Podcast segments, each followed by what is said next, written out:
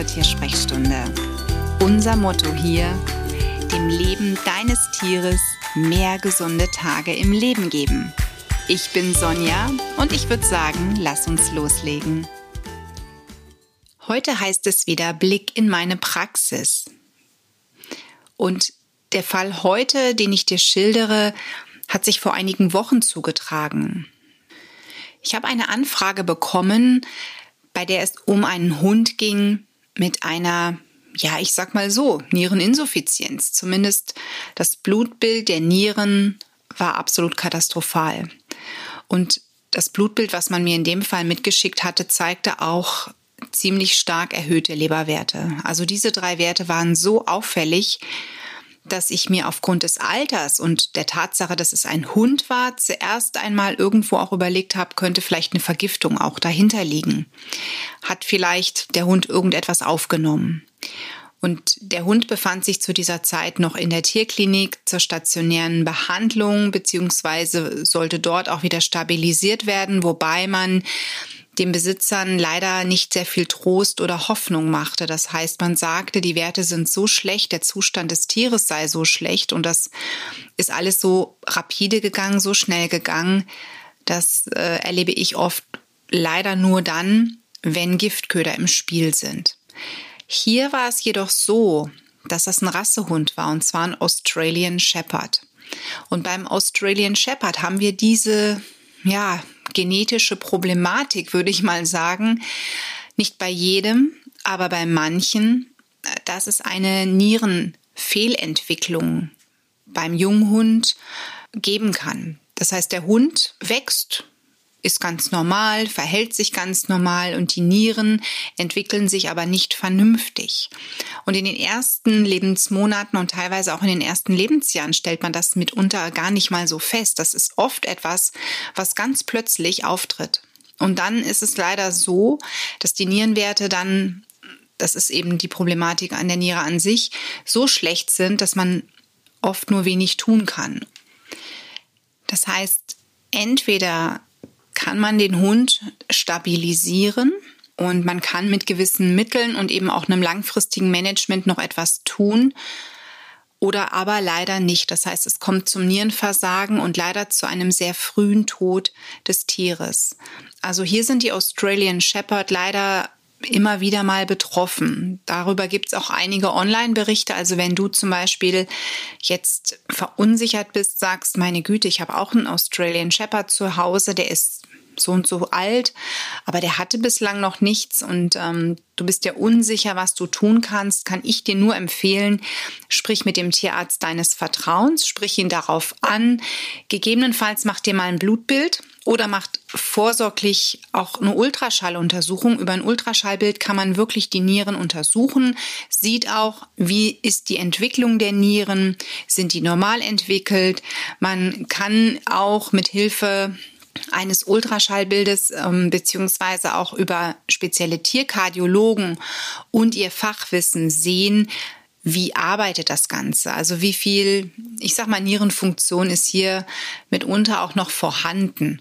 Und das sind schon mal wichtige ja, Parameter für einen selber, die einen selber auch dann ja, zur Ruhe kommen lassen.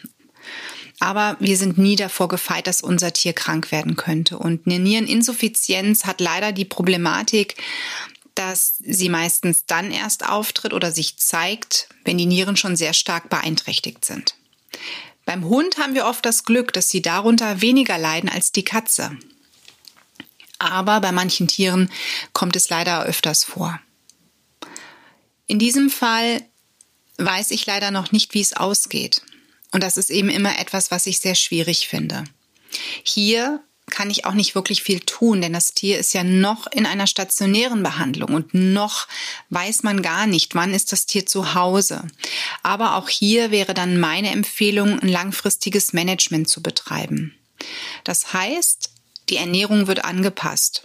Nierenschonend muss man dann natürlich füttern. Man muss so füttern, dass die Nieren möglichst wenig Arbeit haben. Es gibt da immer wieder so ein paar Diskussionen zu Menschen, die sagen, wir müssen hier unbedingt auf Proteine verzichten. Das heißt, der Hund wird nahezu vegetarisch, ich übertreibe jetzt mal bewusst, ernährt. Das ist totaler Bullshit, weil der Hund ist nun mal kein Getreidefresser und auch kein Gemüsefresser. Der kann ziemlich viel natürlich verdauen. Aber das Problem ist einfach, dass auch das irgendwo ja verdaut werden muss und Teile davon auch über die Niere hinaus aus dem Körper gelangen. Also die Niere hat genauso wie die Verdauung, wie, das, wie der Magen-Darm-Trakt gewisse Arbeit bei allem, was wir zu uns nehmen. Und deswegen muss man hier wirklich darauf achten, was füttere ich. Und da sind hochwertige Proteine bei allen Nierenerkrankungen wichtig. Und hochwertige Proteine, die finden sich zum Beispiel im Muskelfleisch.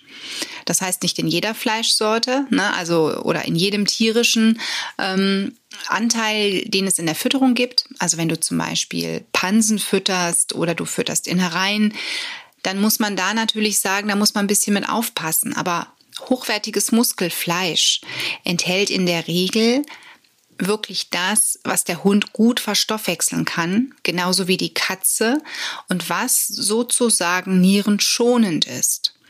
Und damit kann man über die Ernährung ganz viel steuern, dass Nierenpatienten noch ein möglichst langes, in Anführungszeichen gesundes Leben haben. Natürlich immer mit einem Blick darauf, was macht die Niere oder was machen die Nieren, wenn denn noch beide funktionstüchtig sind. Und Tiere können auch durchaus mit einer funktionierenden Niere und einer angepassten Ernährung plus einem gewissen Management, das heißt alternative Therapien, die man zusätzlich noch gibt, durchaus lange leben. Vielleicht haben sie nicht die Erwartung, diese Lebenserwartung, die ein gesunder Organismus hätte. Ne? Aber viel wichtiger ist ja, dass diese Tiere überhaupt eine Erwartung haben und ein gesundes Leben durchaus führen können, auch mit einer eingeschränkten Nierenfunktion. Aber bis dahin braucht man immer wirklich viel Geduld, man braucht gute Tierärzte, man braucht die richtige Ernährung, ein Tier, was das Ganze auch mitmacht. Und ähm, in meinem Fall ist es wirklich so, dass wir hier erstmal abwarten müssen, was letzten Endes in der Tierklinik rauskommt. Und ich bete und hoffe, dass man es irgendwo schafft, diesen Hund zu stabilisieren und dass er nach Hause kommt und ja, dass wir es wirklich irgendwo hinbekommen, dass er trotz dieses Zusammenbruchs, sage ich jetzt mal, ein gesundes und langes Leben noch mit seinen Menschen haben darf. Also das wünsche ich mir so sehr und ich hoffe einfach, dass da irgendwo in Anführungszeichen der Tiergott ja, diesen Menschen einfach noch Zeit mit ihrem geliebten Tier schenkt. Also du siehst, ich habe in meiner Praxis natürlich auch nicht immer die schönen Fälle, wo es, wo irgendwas vielleicht einfach wäre, wo man sagt, naja, man pimpt mal eben nur ein bisschen die Ernährung oder da ist ein Tier, naja gut, da überprüfe ich nur mal schnell die Dosierung. Sondern ich habe natürlich auch solche Fälle und die gehen mir einfach nah, weil ich genau weiß, wie sich die Menschen fühlen, die mir da in dem Moment schreiben, die voller Verzweiflung sind, die voller Trauer sind, die überhaupt nicht mehr wissen, wie es geht's weiter, die vor jedem Telefonklingeln vermutlich ähm, zusammenschrecken, weil es könnte die Klinik oder es könnte der Tierarzt sein. Und ähm, das sind so Situationen, ich glaube, da sitzen wir wirklich dann alle im gleichen Boot, weil wir alle uns Gedanken machen und uns alle fragen, ähm, ja, wie geht es aus? Und ähm, egal wie weit ich da weg bin, ich, äh, ich spüre das und ähm, mir tut das wahnsinnig leid, dass die Menschen gerade in so einer Situation just in diesem Moment sind und vor allen Dingen, dass ich so weit in Anführungszeichen dann auch weg bin und nicht mal eben schnell denjenigen in den Arm nehmen kann zum Trösten. Egal, ob das Tier jetzt noch da ist oder nicht, ich finde einfach so diesen, dieses Mut zu sprechen, dieses Kraft zeigen, dieses zeigen, hey, ich bin da und du bist nicht alleine und ähm, hab Vertrauen und Blick nach vorne ich finde, das ist immer ganz wichtig und das versuche ich dann natürlich auch in meinen Anfragen, wenn ich die beantworte, auch irgendwo rüberzubringen. Aber manchmal wäre es einfach einfacher, man könnte kurz klingeln und den Menschen einfach mal drücken und ein bisschen Kraft schenken. Genau.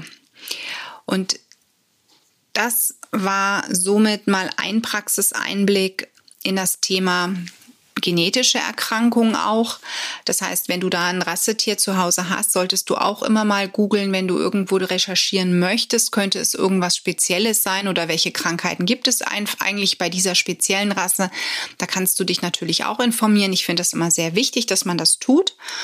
Ähm, genau. Und mehr kann ich an dieser Stelle eigentlich soweit nicht mehr zum heutigen Praxiseinblick sagen. Außer bleibt gesund da draußen, bleibt tapfer und alles Liebe für dich und dein Tier.